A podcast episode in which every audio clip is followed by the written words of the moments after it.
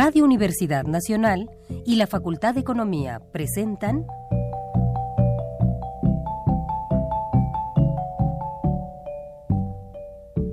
Los bienes terrenales.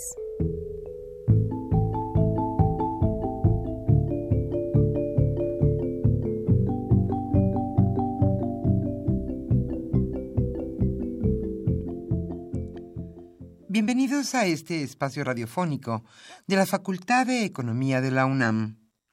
Como cada semana, estamos aquí con ustedes para reflexionar sobre un tema interesante relacionado con la economía, la política, la cultura y las cuestiones sociales.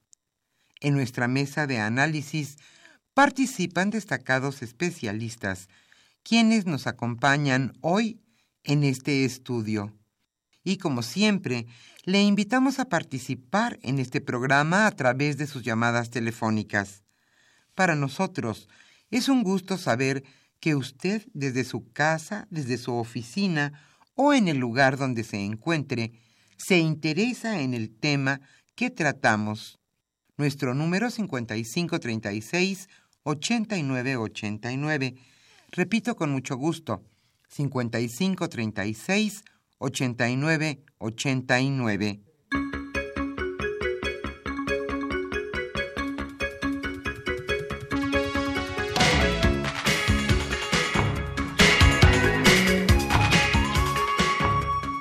En esta agradable mañana de viernes aquí en la capital de la República, estamos nuevamente con ustedes en este subprograma Los bienes terrenales. Hoy estarán con nosotros en los controles técnicos, Socorro Montes, y contestando con mucho gusto a sus llamadas telefónicas, Pedro Rosales, Orlando Santana y Manuel Mateos.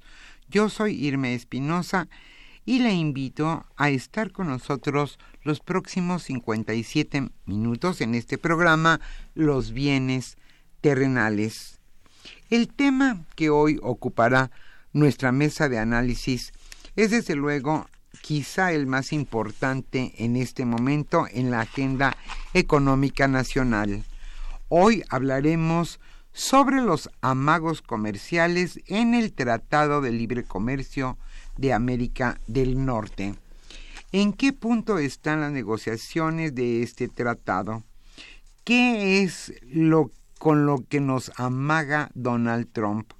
¿Cómo hay coerción en estas renegociaciones qué es lo que sucederá y cómo nos afecta este Tratado de Libre Comercio en nuestras relaciones económicas. Hoy ese es el tema. Carlos Javier Cabrera me charlará en esta ocasión con dos destacados especialistas, Juan Carlos Moreno Brid y también con Arturo Huerta González. Ellos son catedráticos de nuestra facultad, la Facultad de Economía de la UNAM. Queremos informarle que también usted puede escuchar este programa, Los Bienes Terrenales, en Facebook y también lo invitamos a que participe en YouTube bajo la denominación Seminario porque ha fallado la economía y en Instagram arroba los bienes guion bajo terrenales. Les invitamos a escucharnos en cualquier medio y en el lugar donde usted se encuentre, el programa completo, una parte de él. Estamos a sus órdenes. Este es un programa de divulgación económica de la Facultad de Economía de la UNAM. Y ahora sí, iniciamos con lo más destacado en economía, en la economía durante la semana.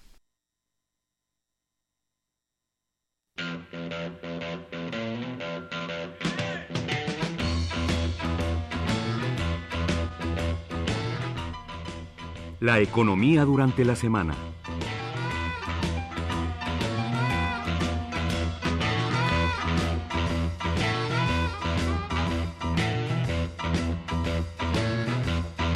Antes de iniciar la sección, quiero informarle que hoy estaremos obsequiando la revista Investigación Económica para los radioescuchas que se comuniquen a este programa, los primeros 10. Como siempre, estamos a sus órdenes para recibir sus comentarios, sus preguntas y sugerencias sobre el tema. Y ahora sí, iniciamos. Ayer se celebró el Día de la Mujer. Ayer 8 de marzo se conmemoró el Día Internacional de la Mujer.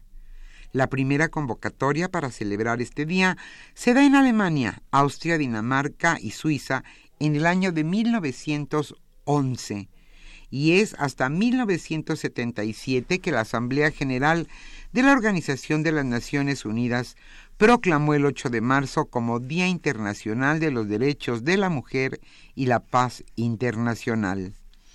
En este día se conmemora la lucha de la mujer por su participación en pie de igualdad con el hombre, en la sociedad y en su desarrollo íntegro como persona.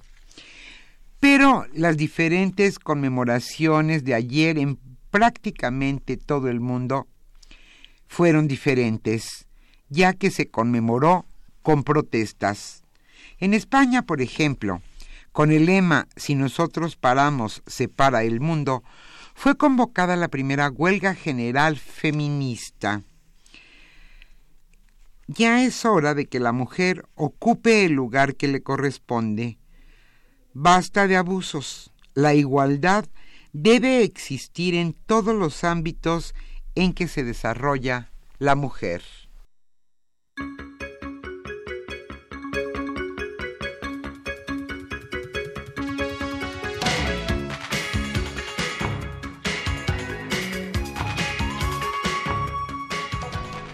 Excluyen temporalmente a México y Canadá del arancel al acero y al aluminio. El presidente Donald Trump exigió a México y Canadá que eviten ser trampolines de otros países en el caso del acero y el aluminio, además de que se comprometan a una negociación benéfica para Estados Unidos del Tratado de Libre Comercio para evitar así la imposición de un arancel al acero y al aluminio haciendo una excepción temporal para México y Canadá, Donald Trump promulgó un arancel global a las importaciones de acero del 25% y del aluminio del 10%.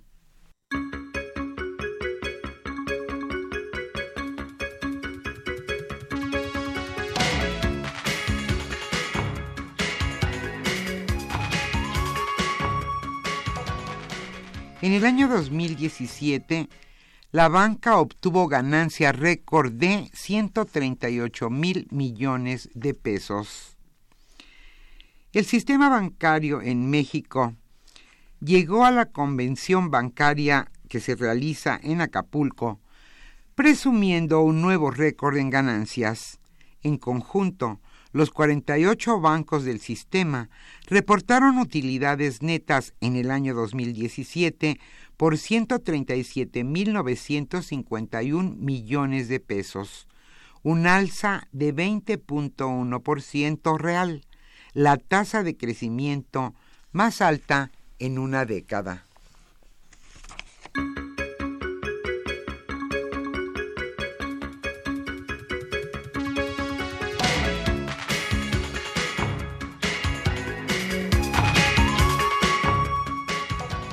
Alista la banca un plan para el nuevo gobierno. La Asociación de Bancos de México prepara un plan estratégico de desempeño para trabajar con el próximo gobierno. Esto lo informó su presidente Marcos Martínez Gavica. De cara al próximo cambio de administración, los bancos están, están preparando un plan estratégico que englobará su perspectiva sobre los pasos a seguir en materia de regulación, supervisión, innovación y políticas públicas, que sirva de base para el trabajo conjunto con quien resulte electo y que enriquezca la visión respecto al papel que la banca jugará durante los próximos seis años.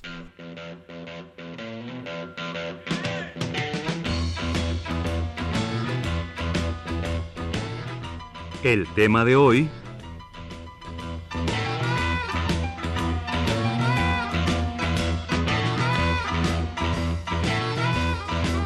Como señalamos al inicio de este programa, el tema que hoy se abordará en nuestra mesa de análisis es amagos comerciales y Tratado de Libre Comercio de América del Norte.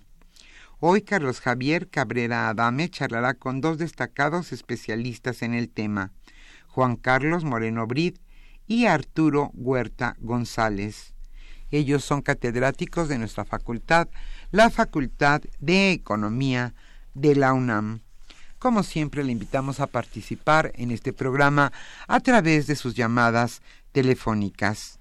Hoy estaremos obsequiando la revista Investigación Económica a los primeros radioescuchas que se comuniquen a los bienes terrenales.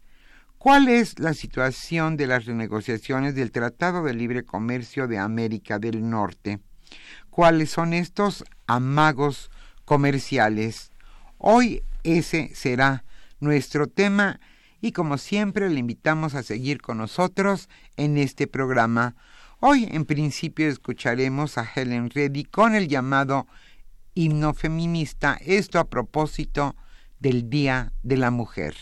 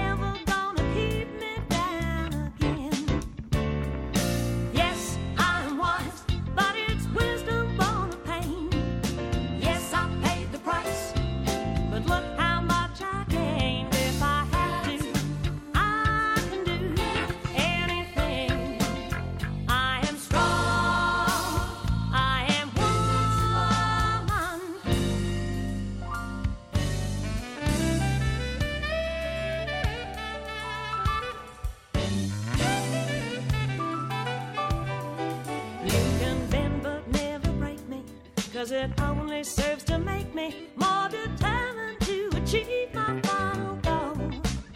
And I come back even stronger. I'm not a novice any longer, cause you deepened the conviction in my soul.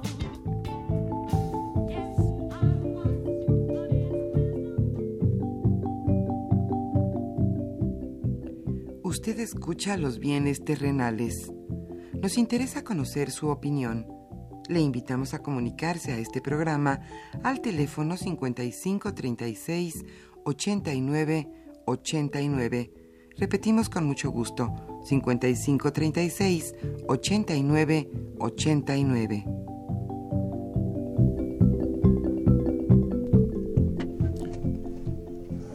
Muy buenas tardes, estimados redescuchas de los bienes terrenales. Bienvenidos a una emisión más de este programa que con mucho gusto lleva a ustedes la Facultad de Economía y Radio Universidad Nacional Autónoma de México. Pues hoy vamos a, como ya se planteó, ya se informó en la parte introductoria a nuestro programa, pues vamos a platicar, analizar, a revisar los planteamientos que se están haciendo en el ámbito internacional que, eh, que, involucran por supuesto a nuestro país con Arturo Huerta González y Juan Carlos y Juan Carlos Moreno Brit. Bienvenidos una vez más a este nuestro programa de la Facultad de Economía. Eh, bueno, el título es Amagos Comerciales y Telecan. Yo creo que el, de los amagos pasamos a los hechos. ¿no? Para México pues, se quedó en amago. Eh, hay una situación ahí de que está condicionado a que hay una buena buena negociación para Estados Unidos eh, en el Telecan eh, y en el ámbito internacional bueno eso se la aplicó ayer hizo público y firmó el decreto de gravámenes el señor Trump y esto pues ha ocasionado una serie de reacciones en diversas partes del mundo. Parece que China es el lugar donde que con más cautelas ha tomado esta situación, pero sin lugar a dudas esto puede tener consecuencias importantes para el comercio internacional.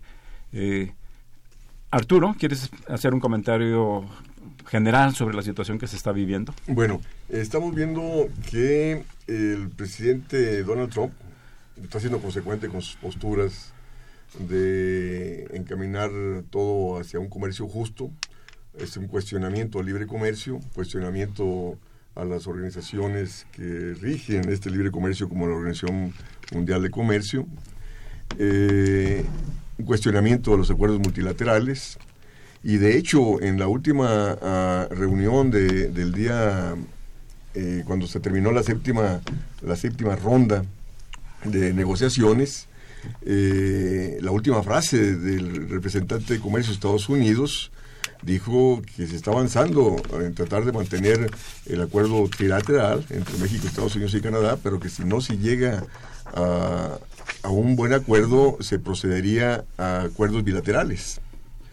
Eh, y eh, esta medida que firmó el día de ayer el presidente Trump de poner aranceles de 20% eh, al, al acero, acero y 10% al y- y aluminio. 10% al aluminio eh, está reflejando, repito, de que, de que va. Eh, ¿Por qué? O sea, ya ha colocado ah, en este caso al acero y al aluminio con un problema de seguridad nacional. Dice, estas industrias en Estados Unidos tienen altos niveles de capacidad ociosa y el interés de ellos de retomar el desarrollo industrial. Y todo, oh, ¿por qué? Porque Estados Unidos ha venido perdiendo hegemonía en el comercio internacional, en la economía internacional. Eh, China le ha ganado la batalla, le está ganando la batalla. Entonces, eh, en su objetivo de volver a ser eh, a Estados Unidos primero, otra vez, o sea, que retome su hegemonía a nivel mundial, ello pasa por el desarrollo de las fuerzas productivas, es decir, pasa por retomar el desarrollo manufacturero. Y de ahí que toda la política económica que está instrumentando va encaminado a ello. O sea, esta disminución de impuestos a las corporaciones que se aprobó en diciembre pasado es para que el excedente de ganancias de las empresas lo canalice al desarrollo tecnológico, lo canaliza a sustituir importaciones eh, y esta también disminución de impuestos para que regresen las empresas que antes se fueron eh, de Estados Unidos para poder potenciar el desarrollo industrial y repito, porque eh, retomar, para retomar la, la hegemonía pasa por el desarrollo de las fuerzas productivas y de ahí que la política proteccionista juega un papel muy importante. O sea, el libre comercio le es disfuncional. No obstante que ellos promovieron el libre comercio a nivel mundial, eh, terminaron siendo perdedores. Entonces no pueden seguir con una política económica que le está ah, mermando su presencia en el, en, el, en el contexto internacional. Y de ahí que está regresando a políticas proteccionistas y lógico, y el, principal opositor de esto es China, que ha apostado, que es el ganador del libre comercio, del proceso de globalización. Los países europeos también están actuando en, en consecuencia y va a venir un, todo un debate este, internacional respecto al proteccionismo versus el libre comercio, porque el, el gobierno mexicano sigue defendiendo el libre comercio, no obstante que eso nos ha llevado a tener menos industria, menos agricultura, menos crecimiento, más desempleo, menores salarios, etcétera, etcétera, ¿no? Eh, Juan Carlos, tu opinión sobre este, esta situación internacional movida, agitada. Retomando lo que tú decías al principio y agradeciendo la invitación de estar aquí con, con Arturo y contigo y con tu auditorio. Muchas, No, muchas gracias, de veras, muchas Juan gracias. Carlos. Este, retomo lo de primero que decías amagos, ¿no?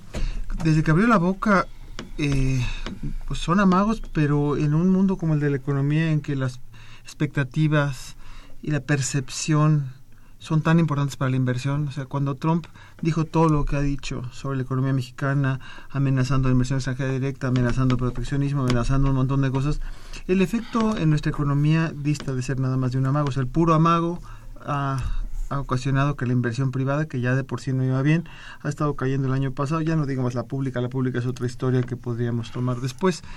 Pero en ese sentido, lo que ha hecho el señor Trump, nada más con las declaraciones, aunque el Tratado de Libre Comercio, tal y como, como lo conocemos, sigue funcionando, pero todo eso ya ha cambiado las reglas del juego. Y yo diré que para bien en cierto sentido, porque debe de obligar a nuestros hacedores de política económica a pensar que la estrategia que seguimos de búsqueda de crecimiento liderada por las exportaciones, aun cuando tuvo mucho éxito dinamizando al sector exportador, tuvo cero éxito dinamizando al resto de la economía mexicana, ya no digas Así es. a ujú. las, las variables sociales, ¿no? la pobreza, la desigualdad y todo. Pero quisiera retomar un poco lo que decía mi querido Arturo. Eh, Trump yo creo que desafortunadamente una cosa es el, el comercio justo y otra es la cosa que está haciendo él, y una cosa es la política industrial y otra es lo que él está haciendo. Él habla ahora lo que nos puso ayer al aluminio y al acero. Y antes había hablado, sobre, había también este atacado, llámale, eh, los paneles solares y Ujú, las, las máquinas lavadoras. Eso dista mucho de ser una estrategia de desarrollo industrial. si lo ponemos además con todo lo estancado que tiene su plan de infraestructura, que no ha arrancado para absolutamente nada, entonces más de uno diría, bueno, y lo que hizo, por ejemplo, con la industria del carbón, siento que más que sea una estrategia de desarrollo industrial, si bien la retórica es en términos de proteger el empleo, es una estrategia la cual protege industrias seleccionadas políticamente conectadas. Si vemos eh, esta estrategia, lo de ayer, de subir el, el arancel al aluminio y al acero, pues inclusive en términos de protección efectiva ahora resulta que puede ser todavía más caro, no obviamente los que producen directamente aluminio y acero, pero eh, en términos de los productos que contienen aluminio y acero, porque esos no los está no los está grabando, entonces tienes que ahora la protección efectiva al interior de la economía norteamericana, bueno, inclusive puede salir que le salga más caro, por decirte algo a los carros manufacturados dentro de Estados Unidos porque usan si quieren usar este bueno compitiendo con los carros que vienen de fuera. Porque entonces ahí el aluminio de fuera pues ese no va a estar grabado el de adentro va a estar grabado en cierto sentido y el comercio justo como bien dice dice Arturo el comercio justo que defiende Trump Trump lo habla en términos una cosa bastante Pero es un, comer- perdón, pero es un comercio Naif. justo para Estados Unidos. En- sí. en su Siquiera. perspectiva. Ni siquiera te lo diría yo porque él está hablando de los déficits, de los déficits comerciales. Su variable clave es el déficit comercial. De repente habla que si algunos empleos se fueron, pero el análisis es muy, muy ingenuo, muy naif, porque debería en dado caso decir, bueno, hay perdedores y ganadores. En eso sí, el mundo necesita una, una realineación de- de- del sistema comercial, del de globalización. ¿Quiénes perdieron? ¿Quiénes ganaron? ¿Qué industrias están de veras protegidas? Por ejemplo, si quisiéramos hablar de, de- de la justicia y el comercio, bueno, liberalizaron que bienes y servicios, bienes, sobre todo servicios, bien, más bienes que servicios, pero la movilidad de los trabajadores esa sigue totalmente restringida ¿no? en términos de Estados Unidos y muchos otros, en Europa se restringe todavía más. Si quisiéramos un nuevo comercio, una nueva asignación o reorganización institucional de cómo funciona la economía globalizada, bueno, tendríamos que pensar, bueno, si de veras queremos una cosa más justa, bueno, que los trabajadores se puedan mover por todos lados. ¿Qué pasa con las patentes, por ejemplo? Un sector altamente protegido. ¿Queremos cambiarlo? Bueno, pues es absurdo que las compañías farmacéuticas tengan ese tipo de patentes, que es un acuerdo internacional, si vamos a hablar de un comercio justo, que estemos pagando en los países en desarrollo el triple, el quíntuple, diez veces más, esos, esas medicinas ya se, ya se pagó el costo de innovación, se pagó todo. Bueno, vamos a ver de un comercio justo, vamos a ver cómo le hacemos para meter instrumentos que de veras hagan que la manera de funciona la economía global, estoy hablando bienes, servicios, trabajadores y podríamos entrar a los movimientos de capital también. Urge tener un comercio justo, urge tener una economía mundial mucho más justo. Lo que está haciendo Trump es mucho más retórica, protegiendo a algunos de sus grupos corporativos, de los grupos que lo, lo han apoyado. Y no creo que vaya a llevar a un comercio mucho más justo y mucho menos, ni siquiera creo que vaya a ser bueno para los trabajadores norteamericanos. Eh, Arturo, la economía de Estados Unidos eh, pues, tiene un desempeño ascendente, creciente. Eh, se presentaron ayer el dato de empleo y es un dato de, empleo muy por encima de lo esperado. Eh, pues es la economía más importante del mundo. Tiene desde luego un peso.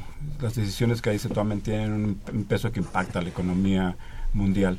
Eh, hay una correspondencia entre el discurso y las acciones de Trump con el desempeño de Estados Unidos, el desempeño económico, industrial en Estados Unidos. Bueno, eh, de hecho, este crecimiento de, que se ha venido dando en el último año, o sea, no es tanto por las políticas de él, sino porque ya venía arrastrándose Sí, claro, eh, las sí, políticas sí. anteriores.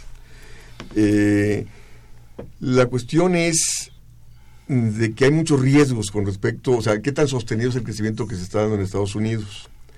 Eh, en el sentido de que estamos viendo, efectivamente, ha venido disminuyendo tremendamente el, el- el desempleo. Eh, está al orden del 4%, dicen ya estamos en pleno empleo prácticamente para Sí, ellos. sí. Eh, eh, ha habido presiones del alza de salarios, eh, cosa que no se daba por muchos años en Estados Unidos.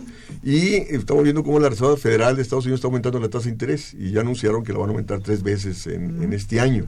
Ahora en marzo es probable que la- lo vuelvan a hacer. Eh, y, eh, y, esto, o sea, si Estados Unidos aumenta la tasa de interés, eso va a provocar entrada de capitales a Estados Unidos y te viene a apreciar el dólar. Y entonces te va a disminuir competitividad. Entonces te va a contrarrestar el efecto que los aranceles puedan tener para frenar importaciones. Eh, entonces, no obstante que Don- Donald Trump, cuando estaba en campaña, le estaba presionando que la Reserva Federal incrementara la tasa de interés, yo creo que ahora está porque no la aumente, justo para no apreciar el dólar y, y mermar la competitividad que le vaya a afectar esa reducción del déficit de comercio exterior que quiere con ese llamado comercio justo. Es decir, efectivamente, comercio justo para ellos es disminuir importaciones y incrementar exportaciones y así disminuir el déficit. Eh, y efectivamente, como decía Juan Carlos, eh, este objetivo de empleo secundario, porque estamos viendo que la, tecnología está avanzando tremendamente, la robotización, automatización, la inteligencia artificial, la bioingeniería, etcétera, que, que te pasa a ahorrar mano de obra. O sea, la, la, la ingeniería artificial y prácticamente no te requiere ese trabajo, ¿no? Entonces, y, y luego también ahí yo le, reciente me- leí un artículo muy interesante que esto te va a replantear también la situación de, los, de las economías en desarrollo, como México, que se ha visto favorecida por el traslado de empresas transnacionales con procesos productivos intensivos en mano de obra para aprovechar la mano de obra barata en México y a partir de aquí exportado a Estados Unidos. Pero con la nueva tecnología que se está desarrollando, eh, hay tecnología que no requiere mano de obra altamente calificada, ¿no? sino que puedes eh, o sea, instrumentarse en el propio Estados Unidos con eh, pagando bajos salarios y ya no es necesario trasladar esos procesos productivos a los países de mano de obra barata. Eh, y, y repito, y está toda la otra cuestión de la, de la robotización, automatización, que finalmente eh, te está generando desempleo en todas partes, en el propio China. También leía un trabajo recién de que, los próximos meses se esperan desempleos de 11, 15 millones, justo por la robotización que estaba avanzando en dicho país también. Entonces, hay un problema que, no obstante que, está- que- Trump está preocupado por el empleo, no tiene una política de empleo. Eh, con, con este proyecto de infraestructura de 100 mil millones de dólares en 10 años, pretende generar, este, qué sé yo, 20 millones de empleos, pero esos 20 millones de empleos se necesitan ahorita y no en 10 años. O sea, porque, eh, repito, está el crecimiento de la, de la oferta de trabajo, etcétera. Entonces, eh, hay toda la recomposición que se está dando. Eh, en, en los países desarrollados, en países exitosos como en China, a nivel industrial, eh, y una cosa que yo quiero eh, plantear en la, mesa para discutir, porque hace poco también discutía con alguien, que con el arancel Trump no va a, resolver su déficit de comercio exterior.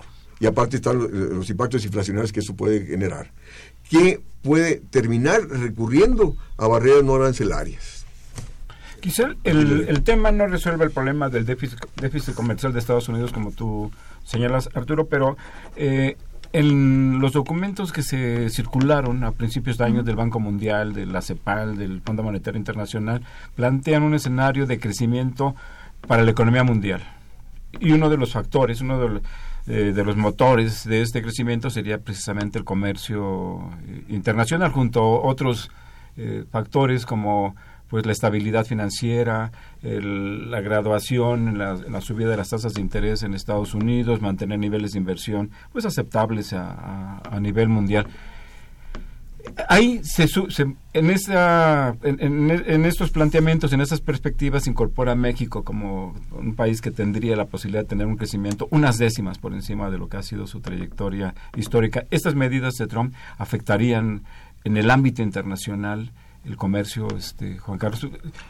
¿Qué, opinas? ¿Cómo ves?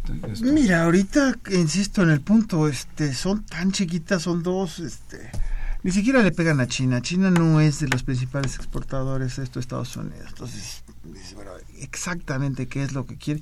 Regresemos, ¿tú quieres algo que a Reagan, Reagan hace mucho, también metió, metió 100% de aranceles a los autos fabricados en, en Japón. Metió un programa de restricciones voluntarias porque la industria norteamericana automotriz estaba en grandes problemas. Entonces fue un acuerdo entre el gobierno gringo y las armadoras de otros países. Entonces era una búsqueda de una reorganización de la planta industrial mundial que era muy distinto a lo que está haciendo Trump. Trump lo que mete, que además, como tú bien lo mencionaste ahorita y Arturo igual, es esta cláusula de seguridad nacional. Entonces lo que mete es una incertidumbre en términos del marco regulatorio de la economía mundial, de- del comercio internacional, que es, es perjudicial al- al- al tema, ¿no? Al tema del, del crecimiento. Sinceramente es distinto, a veces lo comparan y dicen, bueno, es que el eh, la guerra comercial que puede estar desatando Trump hay que equipararla con la de los 30. Bueno, los 30 la economía estaba en recesión y fue empujarla en esa dirección. Ahorita vamos a ver que, que, en qué medida reaccionan los demás países o no. Claro, hay un escenario catastrófico en el que se suben las aranceles en todos lados, hay cuotas. en la hay- Unión Europea. han dicho que eso países. que hay que tomarlo con que, que ese no es el camino por el que hay que seguir. Curiosamente Trump desatiende al OMC. eh, Obama ya había puesto en junio, en enero del año pasado, una queja entre el OMC sobre las prácticas, llámale, de dumping, en fin, de China, creo que en términos del acero. Y esa, esa queja no la siguió Trump. Entonces ahí había un mecanismo para resolver. Entonces lo que hace Trump, desde mi punto de vista, es como los bullies también, decir, estas son las reglas con las que yo quiero jugar y ahora esta cosa de seguridad nacional no es nada bueno, no tanto para el comercio, además del comercio, para la inversión. Y voy a la inversión, el tema que comentaba también Arturo. La reforma fiscal que hizo Trump parte de un supuesto de que ahora que tengan más ganancias, mayor incentivos, lo que van a hacer los, los inversionistas norteamericanos es este ampliar su planta productiva. Lo que está viéndose en la información que está saliendo es que lo que están usando los empresarios de alto peso en Estados Unidos con esa ganancia adicional es recompra de acciones. Entonces no están agarrando la inversión, no están creando nuevas plantas, sino lo que están haciendo es reconsolidar su eh, participación en el mercado accionario para tener mayor control. Pero la inversión no se ha visto. Entonces, ¿hacia dónde va esto? Hacia mayor concentración del riesgo. El tema que toca Arturo es importantísimo desde un punto de vista social. Si va a haber menos empleos, ya tienes una reforma fiscal que está cortando a programas sociales, está dándole mucho más a los que más tienen, a los militares no se diga que por ahí quizá está medio la innovación, no tengo ni idea, pues en últimas hace mucho la innovación americana viene de allá. Pero tenemos una economía que si bien puede estarse desplazando ahorita bien, la economía gringa, como decía bien mi querido Arturo, viene de, ya no, no es de Trump en particular, el mercado de valores sí, pero en un escenario de mediano plazo tenemos un déficit fiscal enorme en Estados Unidos por, por hacerse la parte eh, monetaria tampoco le va a funcionar muy bien y con unas presiones sociales espantosas que de dónde se van a cubrir, querido Carlos Javier. Aunque tiene la posibilidad de, de autofinanciar su, su déficit eh, Sí, fiscal, o sea, comercial, ¿no?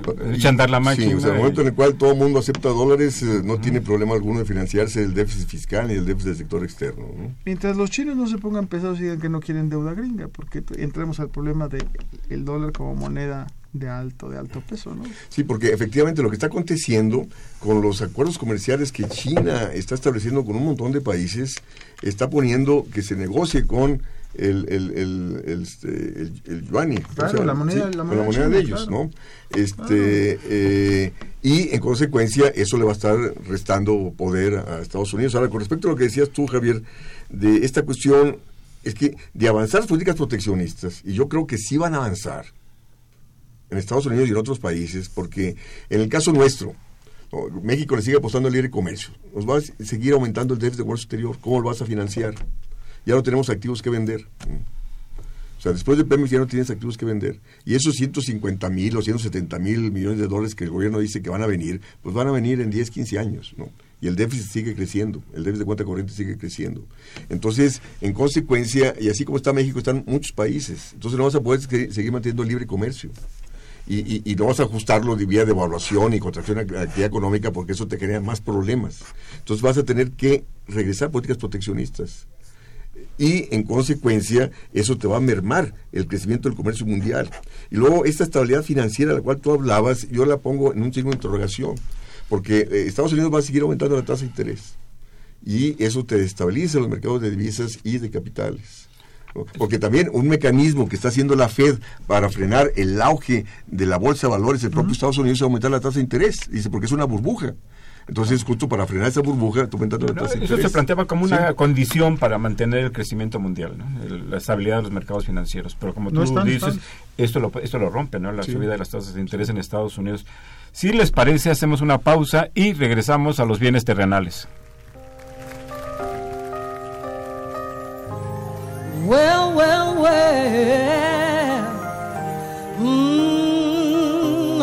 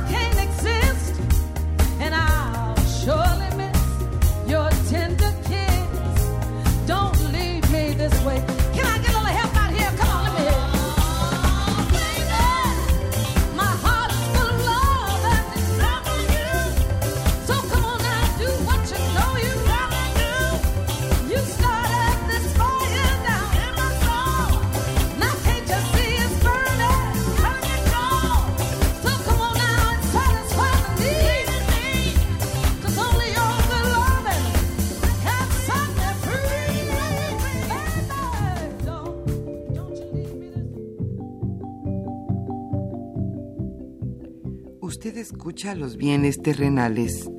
Nos interesa conocer su opinión. Le invitamos a comunicarse a este programa al teléfono 5536 89 89. Repetimos con mucho gusto, 5536 89 89.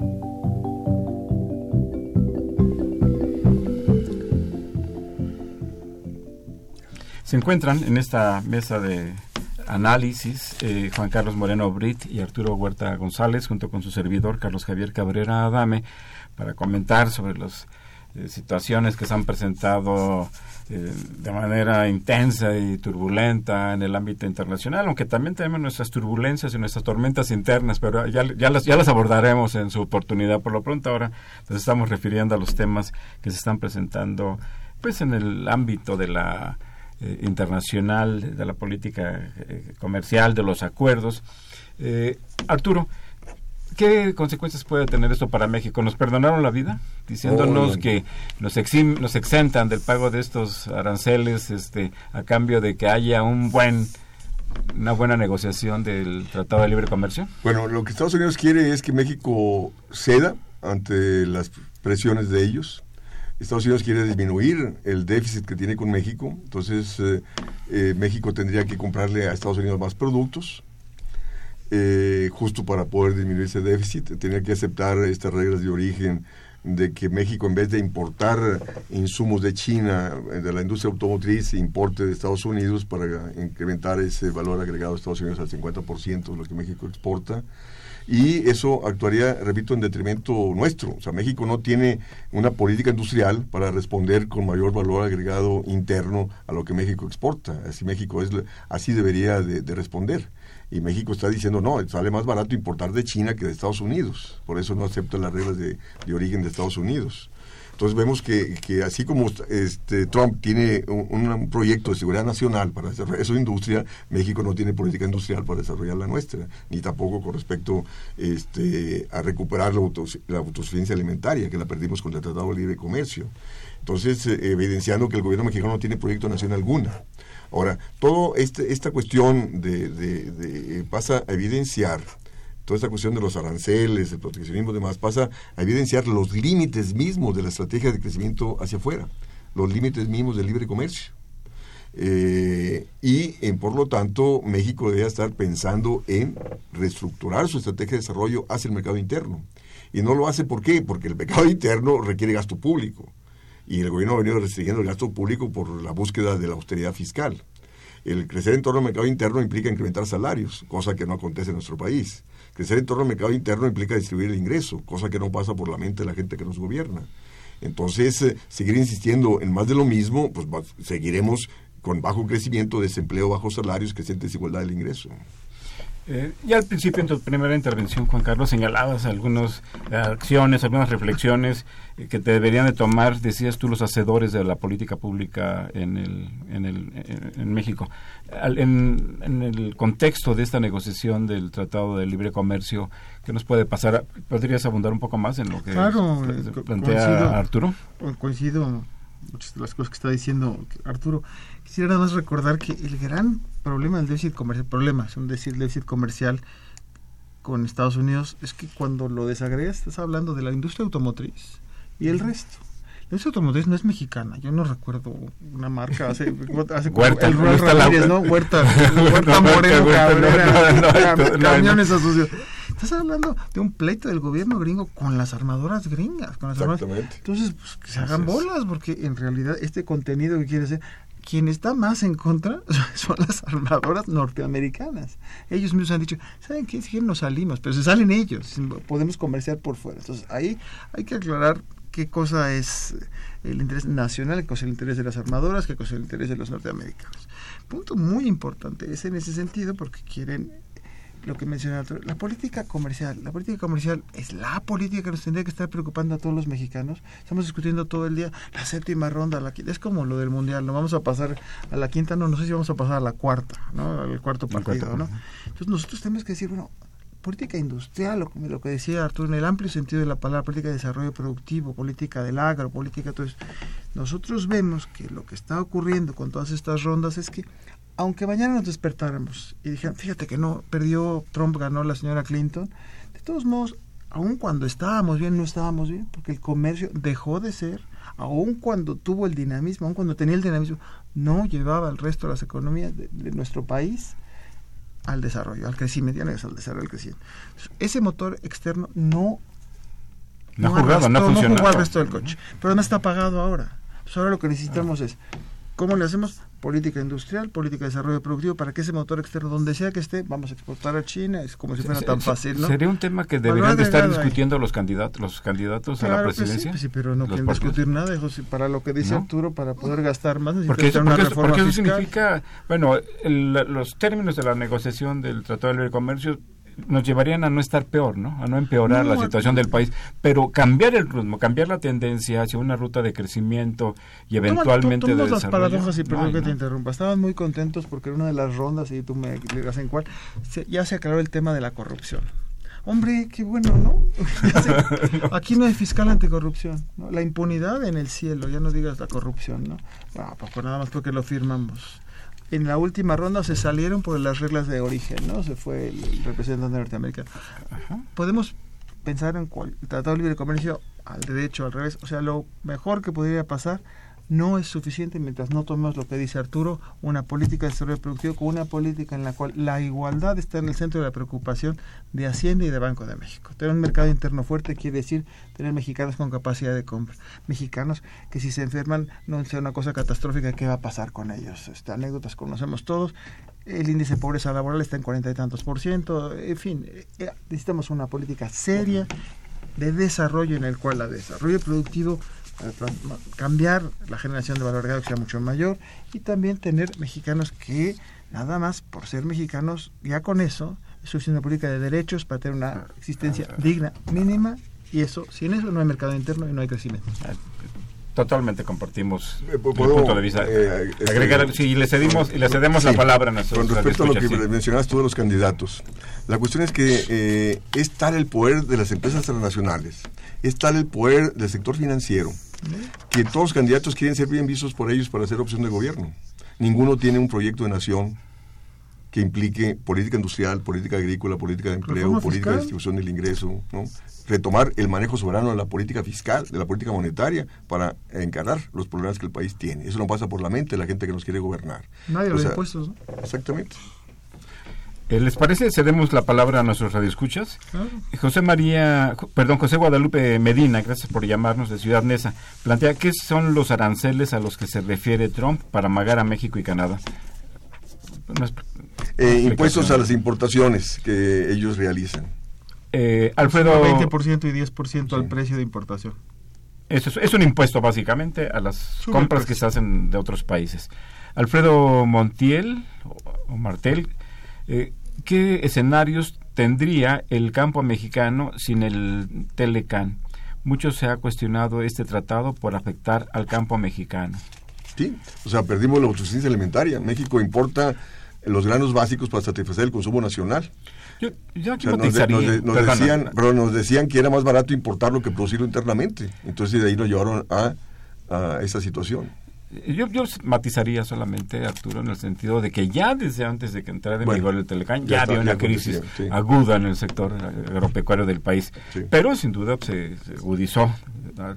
Pero esa a, línea, a partir perdón, de 2008, sí. El punto es uno es con y sin Telecán, pero otro es con y qué respuesta del gobierno mexicano. Porque si es nada más sin Telecán y seguimos igual, bueno, pues Seguimos igual, ¿no? Si Eh, seguimos eh, sin sí, Telecán la- y hay una política de desarrollo agropecuario, desarrollo agrícola, bueno, No existe, quizá eso se es está mejor, aplicando ¿no? la misma peli- eh, política que existía Claro. desde antes, ¿no?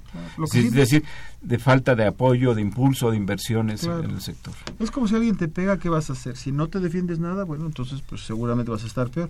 Pero si viene esta amenaza y te fortaleces y dices, bueno, ya por aquí ya no tengo que seguir, tengo que hacer otra estrategia, bueno, entonces el resultado está en el aire. Pero hay una pasividad terrible. Ese sería el gran este, punto. Si nos gran- preocupamos nada más del este, Telecán. Sí. En, en 2007, cuando se iba a desgravar totalmente pues todas las importaciones que eran las que más se habían retrasado las agrícolas, que era la leche, el maíz, no, el, si no recuerdo mal, por lo menos esos dos productos, se instrumentó un programa que tenía un financiamiento de mil millones de, de, pesos este para fomentar la producción de estos bienes que, que iban a ser que se iban a abrir plenamente vamos tardía de una manera tardía y, por demás insuficiente. Retomando Shakespeare, hay una obra de teatro en la cual un personaje le dice al otro, es que el destino no está en las estrellas, el destino está en nosotros mismos. Entonces el destino no está en lo que le va a pasar al Telecán, sino qué vamos a hacer independientemente de cuáles son los Para escenarios A, actuar, B, C, este, de lo que salga de ahí. Y el problema es que la gente no hace nada, ¿no? Y la gente es la que toma decisiones ahí arriba. No, ni, ni tampoco nosotros en la perspectiva de presionar para que tomen las decisiones correctas, ¿no? Aaron Grunstein eh, en la radio universitaria plantea en la radio universitaria se debería tener más programas como este Eh, qué lástima que esos programas estén eh, re- relegados a bueno estén se estén transmitiendo por AM y no lo pongan en otros eh, horarios felicidades a, los participantes gracias don don Aaron Grunstein Eh, Aurelio Garza Alcántara, gracias por llamar también. Dice, respecto a la negociación, tenemos que tener en cuenta que es la, que es la estrategia de política económica de Trump. ¿Qué eh, tribunal nos podría escuchar para resolver los conflictos comerciales? Bueno, pues ese es la- la- el capítulo 19, Está el 11, ¿no? en- Donde Estados Unidos quiere que se derivan las, las diferencias en sus tribunales. Quizás Y- está y- esperando y- a Trump, ¿no? y- Si no se resuelve no, no, pues resulta que el gobierno, favorablemente el gobierno mexicano ya aceptó. Dice, cuando haya conflictos de Estados Unidos que se resuelvan en sus tribunales, cuando haya conflictos entre Canadá y México que sean en los La- eh, la- tribunales internacionales. Pero imagínate lo que quiere decir a nuestros colegas que les gusta el fútbol, todo el escandalazo si era penal o no era penal y había un árbitro que era neutral. Ahora vamos a tener un árbitro que no es neutral y ahora vamos a estar tratando de discutir si era penal o no era penal. ¿Estará condicionado a eso un buen, una buena negociación, negociación del Tratado de Libre Comercio, como dice Trump? Bueno, Trump dice Seguro, que está ¿verdad? condicionado a que nosotros Está- está paguemos eso, ¿no? el muro, el muro, Carlos. Eh, Lucrecia Es- Espinosa, gracias por llamar de la Benita Juárez. Pregunta para el doctor Huerta. En caso de ganar AMLO, ¿habrá salida de capitales? No, no, porque él eh, ha dicho que va a, a seguir con la política económica. Bueno, hoy se está presentando, o ya se presentó en el- la convención La bancaria en Acapulco, ¿no? Están- hay un escenario ahí. Pero, ¿Qué? pero yo quiero decir que yo no tengo nada que ver con ese señor. ¿eh? Digo, no sé por qué la pregunta estaba dirigida para mí, ¿no? Pero bueno, está bien. Está, está. Jesús, don Jesús Ríos, un saludo. Es más taquillero que el Guillermo. Señala don Jesús Ríos, el gobierno de Canadá informa puntualmente a su población sobre el estatus de la renegociación. En México, por lo contrario, se mantiene el secre- en secreto la, la renegociación. Se publica un tres par- dos párrafos o tres párrafos, párrafos que es una información de la comisión trilateral que le llaman a Jesús. En efecto, no hay mayor información. O sea, lo, lo cual pasa a evidenciar de que no hay democracia en este país. O sea, las decisiones se toman a petit comité y que pasan a afectar a todos los mexicanos. El profesor Leopoldo Ruiz, un saludo también, es profesor de, de la prepa de Coyoacán, plantea qué tanto la, la producción perdón, agrícola podría respaldar eh, si hay, se podría respaldar si hay cancelación del Telecán. ¿Qué pasa con la restricción del sector agrícola? Ya ma- algo hemos comentado ya. Que debería haber política agrícola en el país Sí. para lograr la Y- y suficiencia no- y- alimentaria. ¿no? y no hay, en efecto. Josefina Cruz, un saludo. La situación del acero plantea y el aluminio se quedó un poco estático. Hay que esperar que se que, que se le ocurre ahora al señor Trump para, para que defina qué hará con, con, con México, ¿no? Si aplica o no los aranceles Nos al dijo que en acero y un al mes y aluminio. según se acepta un, un acuerdo que él considere adecuado, Bueno, pero eso puede ser justo, incluyendo bueno firmar lo del muro, por eso la cancelación de la visita que hubo. Javier Guerra, gracias por llamar, de la Benito Juárez, eh, señala qué tan conveniente sería que México saliera del, del Telecán y estableciera relaciones con otros países. Mira, Eh, aquí la, la- la cuestión es, eh, yo siempre tengo escrito desde antes que se firmara el Tratado de Libre Comercio en contra del- del- de, de ese dicho tratado, porque ahí están las consecuencias, repito, te- pasamos a tener menos industria, menos agricultura, menos crecimiento, menos empleo formal, menores salarios, mayor vulnerabilidad, etcétera. Ah, eh, México no tiene condiciones de competitividad en el escenario internacional para salir victorioso. Entonces, por lo tanto, yo siempre me he pronunciado por políticas proteccionistas en favor de sustituir importaciones. Si México ahorita, está importando 430 mil millones de dólares, es un potencial tremendo de crecimiento vía sustitución de importaciones. Y es, requieres política industrial, política fiscal, política crediticia, etcétera, para impulsar eso. Aprovechando eh, la, la pregunta de don Javier Guerra, eh, ayer, antier, Arturo, se firmó el, pues, el, el acuerdo de asociación transpacífico. Ahora se le agregó el adjetivo progresista, no, no- no sé exactamente por qué. Eso cambia la, la situación, modifica las relaciones de México Mira, con el exterior y, e internas también. ¿no? Mira, abre puertas, obvio, porque este mejor tener ese acuerdo que nada, pero retomando esta pregunta y la anterior, que si hay que salir, si hay que meter, el punto principal es la política de desarrollo, de innovación, la política de desarrollo productivo, la política social que tiene este país. Quedarse en el Telecan tal y como estamos, seguro esta economía no va a crecer.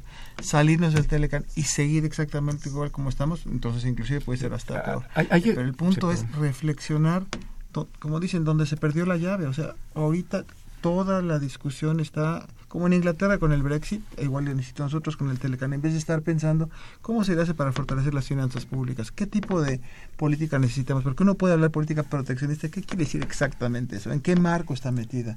No se puede ahora hablar de una sola política un solo instrumento. Una política de desarrollo tiene que haber una política financiera. ¿Qué pasa con la banca de desarrollo? Tenemos una cantidad de instrumentos ahí ah, este, acumulando polvo porque no se usan. Entonces tenemos que repensar qué vamos a hacer con este telecán o sin este telecán, pero la salida no es patearla por decir este telecán no sirve para nada, vámonos. Vámonos y qué vamos a hacer. Es que si no te gusta el metrobús y vas, tienes que ir a algún lado, te puedes bajar. ¿Cómo vas a llegar a ese otro lado? Decir, no me gusta y me bajo. Bueno, pues este es una estrategia, pero esa no es lo que necesita nuestro país. Yo quisiera apuntar en relación a este acuerdo de asociación transpacífico también que con buena parte de los países que se firmaron ya existían eh, convenios comerciales y que están incluidos ahí, por ejemplo, Vietnam, eh, en donde pues difícilmente me parece se po- podría representar un mercado para México, para las manufacturas mexicanas y sí, México podría ser un país receptor de una parte muy considerable de exportaciones que hace Vietnam. Entonces quizá ahí no habría una mayor eh, Nos va a llevar a conveniencia. de exterior. Mi punto, Así mi es. punto en esa línea es que si quieres un punto que tenía el Telecan, es que si bien se hablaba de comercio, en el fondo lo que se quería era atraer inversión. Entonces, en ese sentido, nosotros podemos tener un acuerdo con Vietnam eh, que va más allá del comercio, pensar en la inversión. ¿Cómo le haríamos para tener una inversión de Vietnam acá, para fortalecer la capacidad en una industria en la que tú quieras, no sé en cuál, da igual? Pero ese es el punto. ¿Cómo le haces para tener acuerdos que fortalezcan la capacidad productiva del país? No es meramente para decir vamos a exportar, con, si nuestra ventaja competitiva va a ser el salario bajo de los mexicanos, estamos muy fregados. Eso no puede ser así. Entonces, y además decir, vamos a exportar más porque firmamos más. ¿Con qué carreteras? ¿Con qué puentes? ¿Con qué vías de comunicación? ¿Con qué nada? De hecho, estamos abriendo las fronteras a productos que vienen de otros países. Sí, pero ¿no? nosotros cómo le hacemos? No, Podemos decir, no vamos a exportar a tendríamos China. capacidad. ¿Qué le vendemos a los chinos? Marcos Sendejas, de la delegación Tlalpan, gracias por llamar, pregunta, ¿cuál es el papel de la FED en estas políticas proteccionistas de Donald Trump? No, pues es- la Fed es la política monetaria, la política monetaria es aparte. Ahora, pero sí hay relación en, en- en el sentido de la tasa de interés sobre el tipo de cambio. Si la Fed, la Reserva Federal, sigue aumentando la tasa de interés, va a promover más entrada de capital de Estados Unidos y eso va a fortalecer el dólar, lo que le lleva a perder competitividad y por lo tanto este, eh, van a seguir creciendo las importaciones y disminuyendo las exportaciones de Estados Unidos. Otro punto importante, súmale a la Fed, es las facilidades que tienes en Estados Unidos si tú eres un nuevo empresario para conseguir financiamiento, que eso no está No aquí. existe aquí. Entonces, a veces ellos se quejan en el marco del TLC que nosotros competimos deslealmente con salarios bajos. Obviamente los salarios son muy bajos y tendrían que subir y estamos muy a favor de una estrategia de recuperación de los salarios.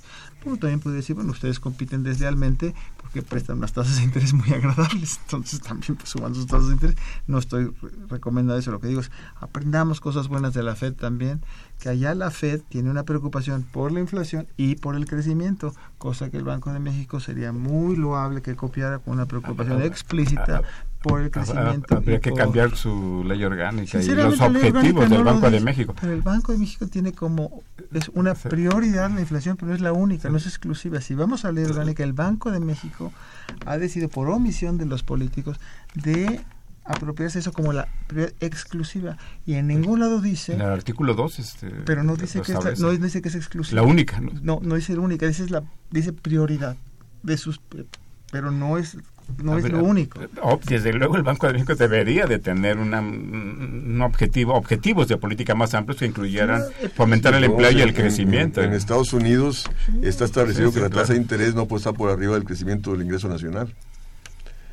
Y en cambio aquí, ¿cuánto está la tasa de interés de referencia? 7.5 y la economía mexicana creció 2%. ¿no? ¿Quién te va a pagar en las tasas de interés y que la banca y te los- cobra? y los ¿no? salarios no por 3.9. nada No por nada la banca tiene las ganancias que tiene, ¿no? Y acá el Banco de. México fija su, su meta de inflación del 3%, con, acordando con quién, con Hacienda, con los diputados. No, aquí esos muchos bancos centrales no tienen esa capacidad, esa, esa prerrogativa política.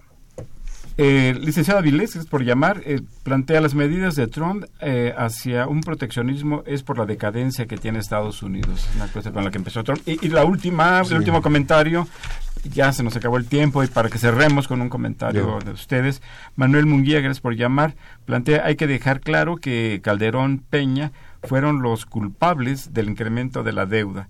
Esto, sumado al incremento de las tasas de interés en Estados Unidos, nos llevarán a un estancamiento mayor. Felicidades, felicita a los participantes de este programa.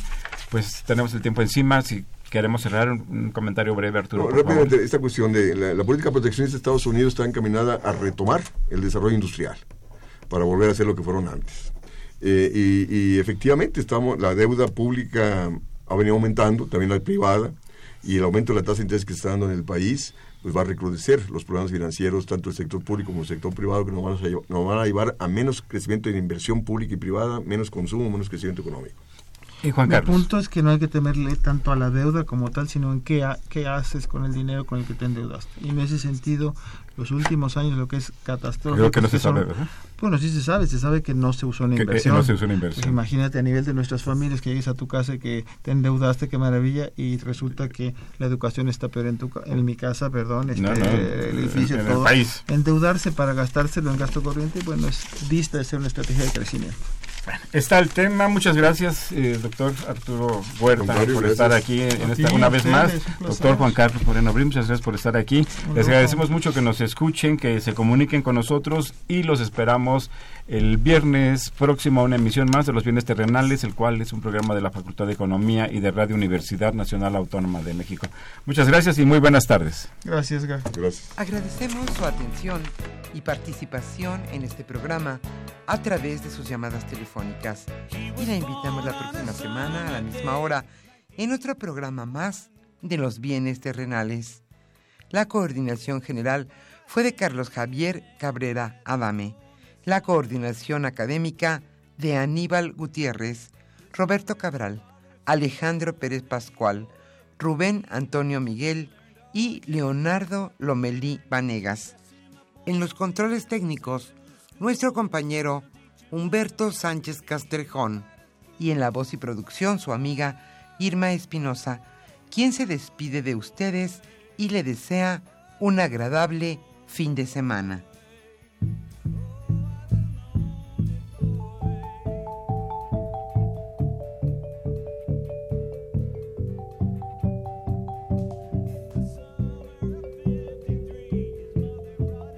Radio Universidad Nacional y la Facultad de Economía presentaron Los bienes terrenales.